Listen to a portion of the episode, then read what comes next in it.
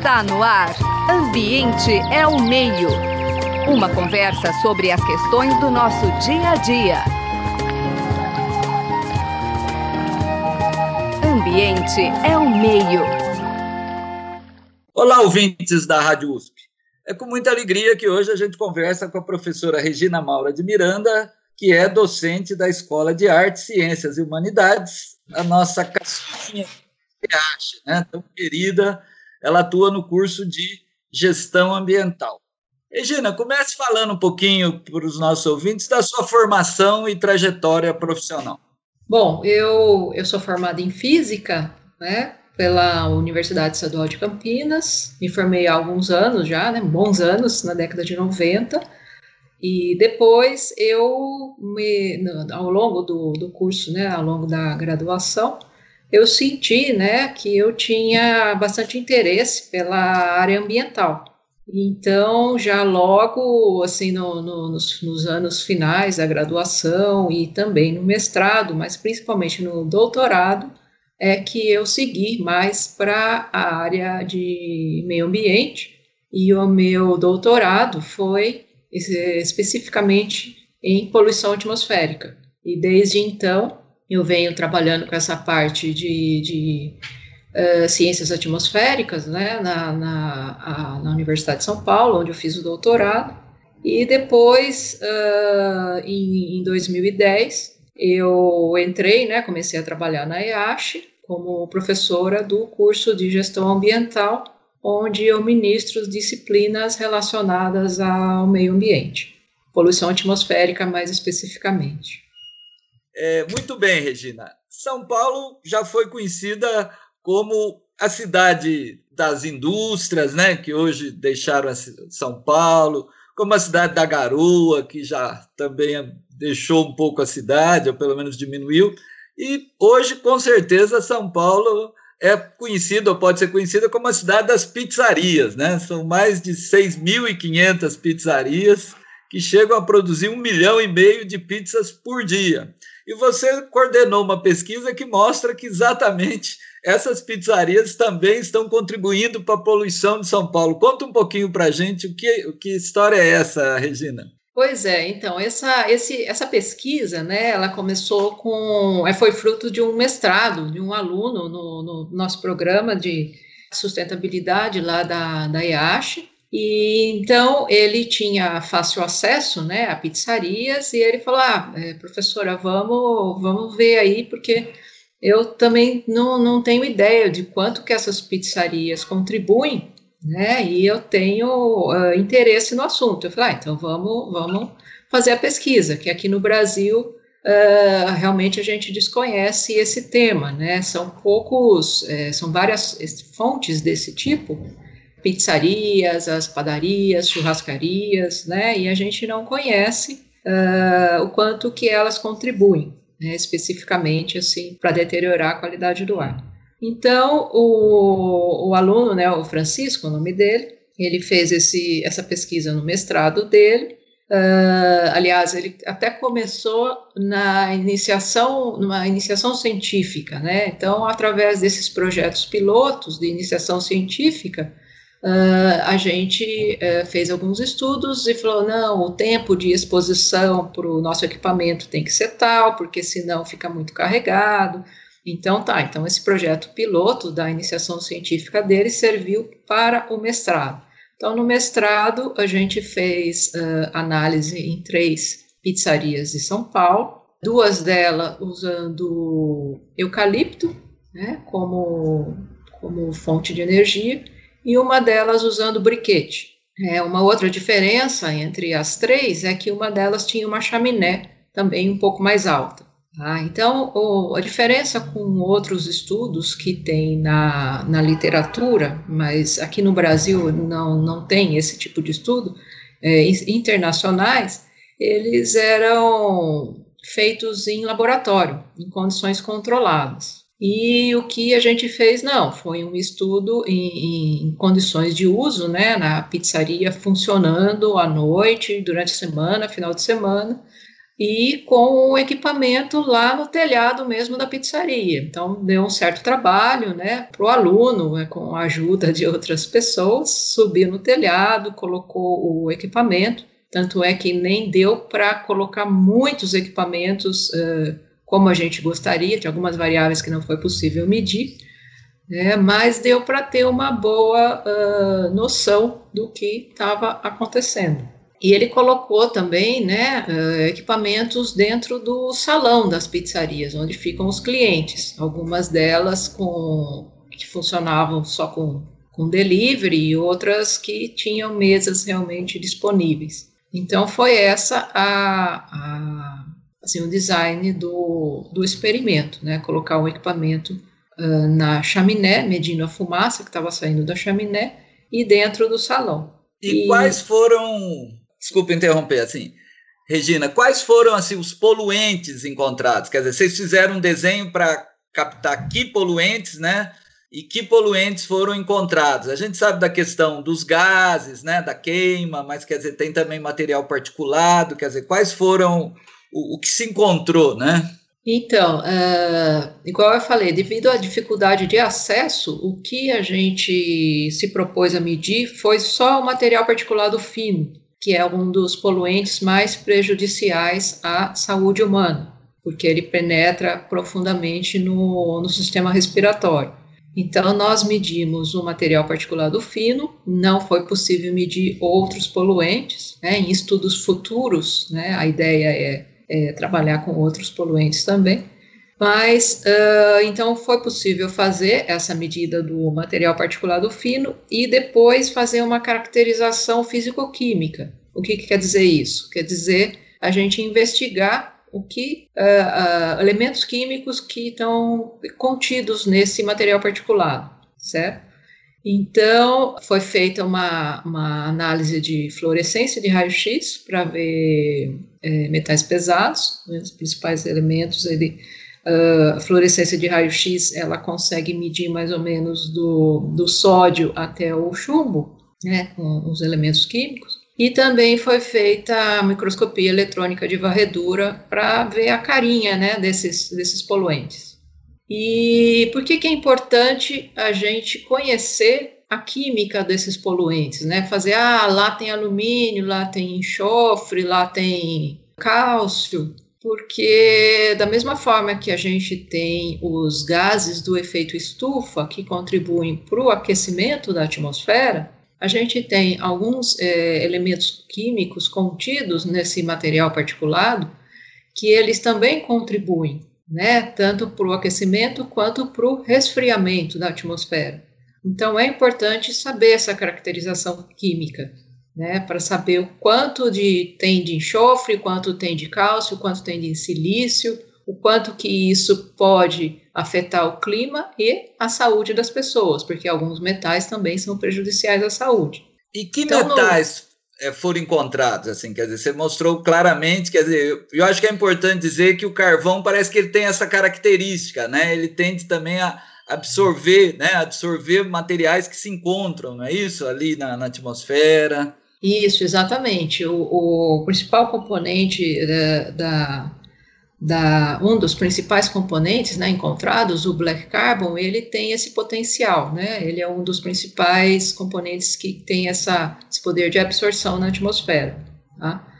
Uh, nós encontramos também outros poluentes, né, outros compostos químicos uh, relacionados a tanto a madeira que está sendo queimada, né, a, tanto a, a, ao eucalipto quanto relacionado ao briquete, e também o que foi mais interessante relacionado ao ingrediente da pizza. Por exemplo, a quantidade de NaCl, né, o sal de cozinha, encontrado é, é, foi bastante alta, né, o cloro e o uh, sódio. Tá? Encontramos quantidades grandes de, de, de, de NaCl, potássio também, que está na madeira, né, relacionado à queima de biomassa, outros compostos também, como silício, cloro, bromo, cálcio, certo? E uh, em relação às concentrações, nós fizemos medidas uh, com o equipamento a cada 15 minutos. Então, como que funciona esse equipamento?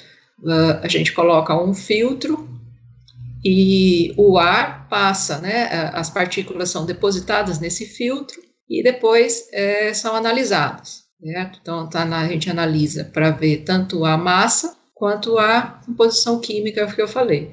Então, logo que acende o forno, né, que coloca uma quantidade grande de lenha para o forno atingir a temperatura é, exata para cozinhar a pizza, é nesse momento que as, as emissões são maiores, é porque a quantidade de lenha é muito grande, depois aquilo fica até atingir uma temperatura mais ou menos ideal para poder cozinhar a pizza. Então, nos primeiros momentos, uh, as concentrações são mais altas, aí fica uma, uma taxa meio constante, e se mais lenha é adicionada, aí uh, as concentrações voltam a, a, a também aumentar.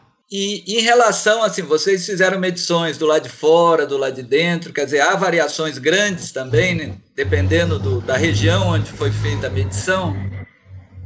Então, a, a, os resultados que nós encontramos uh, então, foram mais relacionados a, ao tipo de chaminé. Por exemplo, a chaminé uh, mais alta, uma chaminé tinha 8 metros e outra 25 metros a chaminé mais alta, que tem uma velocidade de arraste dos gases mais alta também, então uh, as concentrações foram mais altas no, no, nessa saída da chaminé, talvez relacionado uh, diretamente à, à, altura, né? Mas em compensação, dentro dessa pizzaria, no salão, as concentrações foram mais baixas. É, é, mas uh, são resultados que nós encontramos, nós divulgamos no, no, no, artigo científico, né, do qual derivou essa, essa reportagem da revista FAPESP. Então, nós colocamos essas informações uh, relacionadas ao tamanho da chaminé, né, o que foi encontrado dentro do salão, o que foi encontrado lá fora, as concentrações de alguns uh, compostos químicos dentro do salão são altas, é, aqui no Brasil, a gente não tem uh, padrões para ambientes internos, para alguns elementos químicos, compostos químicos. Mas o, foi feita uma comparação com padrões da Alemanha, e alguns elementos químicos estavam acima desse padrão, e elementos uh, teoricamente perigosos né, para a saúde humana. E, então, dentro do salão também foram encontradas concentrações altas de alguns elementos, mas o que mais chamou atenção realmente foram as concentrações uh, que são emitidas da chaminé. Então, fica aí, uh, são, é um estudo uh, preliminar ainda, né, que a gente fez. A gente pretende fazer novos estudos com outros tipos de alimentos também, porque tem pizzaria, tem churrascaria, tem padaria, tem muitas outras fontes, tem carvão também, no caso da pizzaria usou lenha, mas o carvão a gente sabe que também tem grande contribuição. Então, outros estudos são necessários para a gente ter uh, resultados mais precisos e comprovar né, o que a gente já fez nesse, nesse primeiro estudo, que foi, como não existem estudos desse tipo no Brasil, então, é um, um, um, são resultados pioneiros, né? E que já mostram, né? Uma grande quantidade de pizzarias em São Paulo, como você disse no início, são mais de 6.500 pizzarias. Então, a contribuição é substancial. Juntando depois com as churrascarias e com as, as padarias que usam lenha, usam briquete, usam carvão, com certeza a, a contribuição não é pequena. Muito bem, Regina. Pelo que você falou, quer dizer, a região mais crítica está no entorno das chaminés, ou seja, na verdade é uma poluição que acaba indo para as cidades, né, no entorno dessas pizzarias. Então, a pergunta que eu faço é se, como você disse, não há regulamentação. Quer dizer, seria importante, você citou a Alemanha, uma regulamentação e, assim, o que pode ser feito? Quer dizer, é um problema difícil de resolver, porque o Brasil já, né, a gente sabe que na área de poluição industrial se avançou bastante com os filtros. Aparentemente, acho que talvez não seja uma questão tão difícil de resolver, né, esse problema. Os padrões a gente conhece para o ambiente externo, certo? Agora, para o ambiente interno das pizzarias não existe padrão. Então, nós comparamos justamente por isso que para o ambiente interno, o salão, nós comparamos com os padrões da Alemanha. Agora, para o ambiente externo, uh, essas fontes, elas não são uh, consideradas para se fazer, por exemplo, um, uns relatórios de qualidade do ar da CETESB, né? Então, são fontes que a gente chama de fontes estacionárias, que elas precisam ser melhor estudadas para justamente uh, incluí-las nesse, nesses inventários. Tá? São inventários de fontes fixas, e que eu imagino até que no, no futuro próximo a CETESB vai começar a trabalhar com isso, tá? com outras fontes uh, estacionárias, por exemplo, além das pizzarias, das churrascarias, tem também que considerar outros importantes, por exemplo, os postos de gasolina, entre outras que a gente chama de as fontes fixas, tá? A, a região do entorno das pizzarias, elas podem receber concentrações mais altas, né, de alguns poluentes, por exemplo, o material particulado que a gente analisou. É, o que pode influenciar também é lógico que são as condições meteorológicas, né? Se está ventando mais, se está ventando menos, se está chovendo, né? Isso também vai influenciar. Mas uh, existem também equipamentos de controle que podem ser utilizados em, em chaminés de restaurantes, não somente nas pizzarias, certo? Eu não, não, não sou engenheira para falar especificamente qual equipamento é mais indicado, mas uh, os engenheiros que trabalham com esse tipo de, de nessa área, né, eles fazem um, um estudo da, da, da matéria-prima que é usada, do, do quanto que de, de fumaça que está sendo emitida, quais os poluentes que são, estão emitidos, e eles conseguem colocar equipamentos de controle nas chaminés para uh, diminuir um pouco a emissão de poluentes, tanto material particulado quanto outros gases também. Vocês chegaram a estimar o impacto desse material particulado produzido pelo conjunto de pizzarias e comparar isso com a situação de material particular de São Paulo? Chegaram a fazer uma estimativa, Regina? Nós calculamos os fatores de emissão, né, tanto do, do material particulado fino quanto do black carbon. E comparando um pouco com o que é emitido pelos veículos anualmente, há uma quantidade substancial a quantidade é, que deve, né, que eu falei para você, no futuro próximo eu imagino que a CETESB vai começar a levar isso em consideração devido ao grande volume de restaurantes e pizzarias que utilizam esse tipo de, de combustível, né, o carvão e a lenha. Então, não é uma, uma, uma fonte que possa ser desprezada aqui em São Paulo.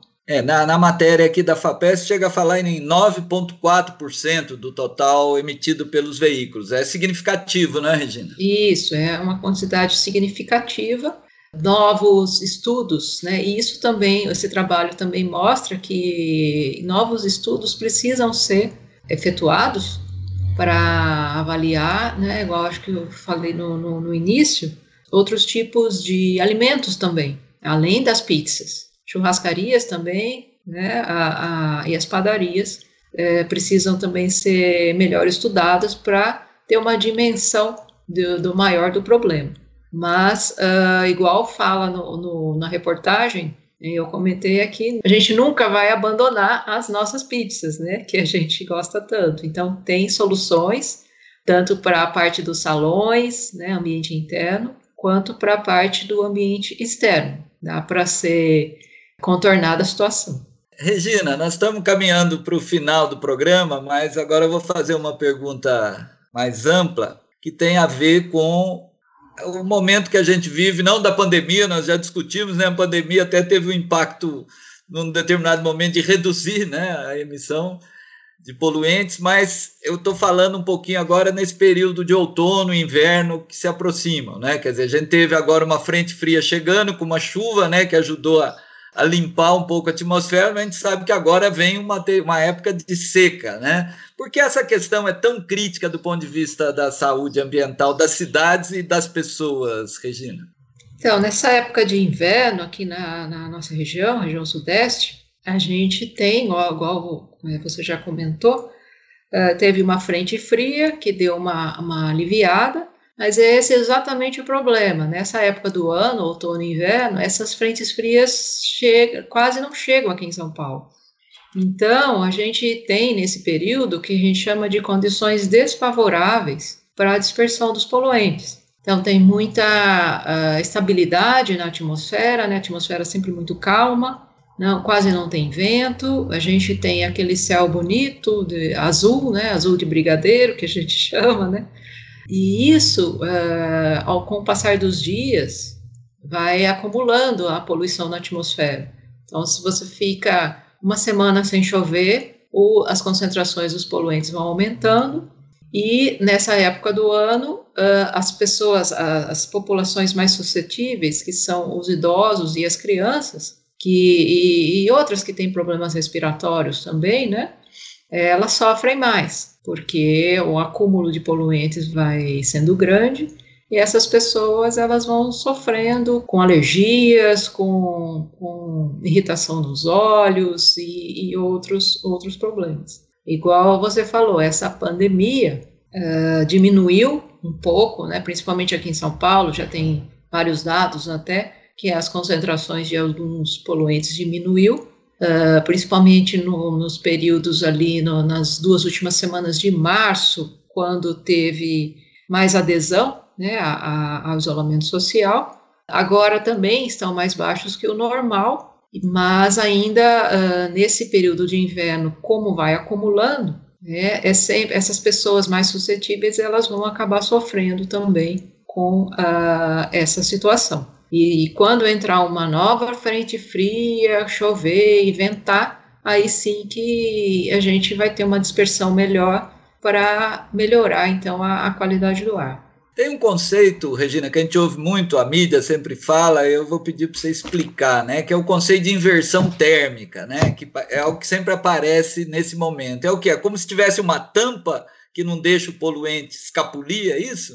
É, então, o efeito que a gente tem mais aqui em São Paulo é exatamente isso, é como se fosse um tampão que a gente chama de inversão térmica por radiação, tá? especificamente falando, que, é, que tem muito, acontece com muita frequência aqui no inverno de São Paulo. Então fica uma camada de ar quente, né, como se fosse uma realmente uma tampa e, e não deixa o, os poluentes se dispersarem. Né, esse tampão aí fica aquela nuvem preta, né, em cima na, na, na cidade. Então isso começa a acontecer no, no final do dia e durante a noite uh, os poluentes que foram sendo emitidos durante, os di durante o dia, eles ficam presos nesse tampão. Aí fica aquilo a noite inteira, né, com uh, os poluentes ali aprisionados, e quando amanhece é que a gente vê claramente esse tampão. Né, são uh, fotos de São Paulo, uh, várias fotos mostrando isso. A gente fala que é até bonita a foto, mas na verdade não é, né? Não é muito bonita a foto.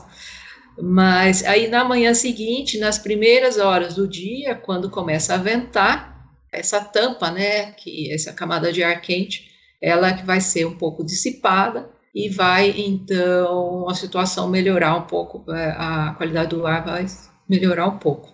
Mas é um fenômeno que realmente acontece bastante aqui no, no inverno de São Paulo, devido a, a essa calmaria da atmosfera. Né? Nesses dias mais frios, e levando então essa grande concentração do, dos poluentes.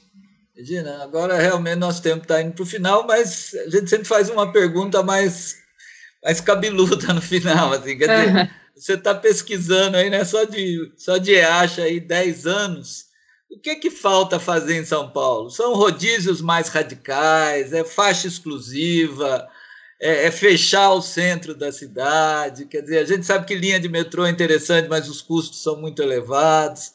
Dá para resumir aí um, dois minutos, assim, os passos, né? E se já demos passos também, né? Porque eu acho que isso também é importante avaliar. É, é uma pergunta realmente meio cabeluda, que são muitas coisas, né? Difícil falar. Ah, faz só isso, faz só aquilo, né? São Paulo tem muita gente, é uma cidade muito grande, né? Tem, tem e as pessoas necessitam circular né, na cidade.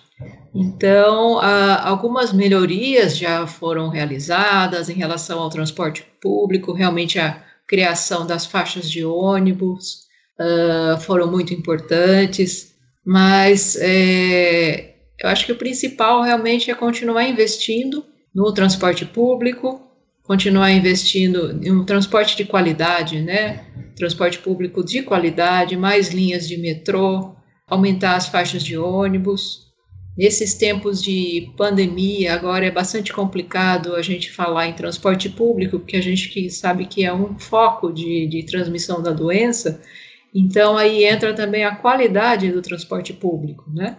É, nesses, nesses próximos meses aí vai ser um desafio, acho que no, no mundo inteiro até vai ser um desafio o uso do transporte público para manter o distanciamento social, para manter o ambiente limpo, o ambiente esterilizado.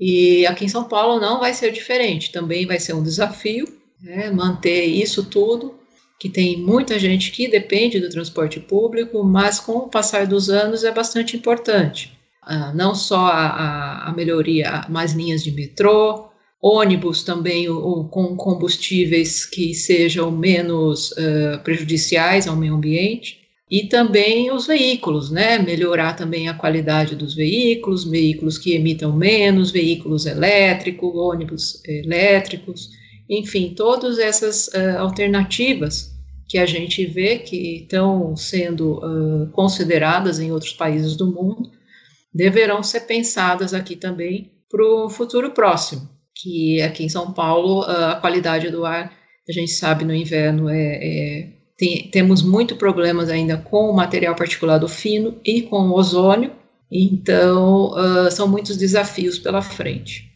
Muito bem, o programa Ambiente ao Meio de hoje conversou com Regina Maura de Miranda, que é docente da Escola de Artes, Ciências e Humanidades da USP, AIASH, no curso de Gestão Ambiental. Os trabalhos técnicos foram de Gabriel Soares, o apoio na produção de Suiane Azenha, o entrevistador aqui foi José Marcelino, e agradecemos muito a sua participação, professora Regina. Eu que agradeço a oportunidade, parabéns pelo programa. Você acabou de ouvir Ambiente é o Meio. Produção e apresentação: José Marcelino e Marcelo Pereira. Música tema: Evandro Navarro. Sonoplastia: Mariovaldo Avelino. Ouça também este e outros programas em www.ribeirão.usp.br.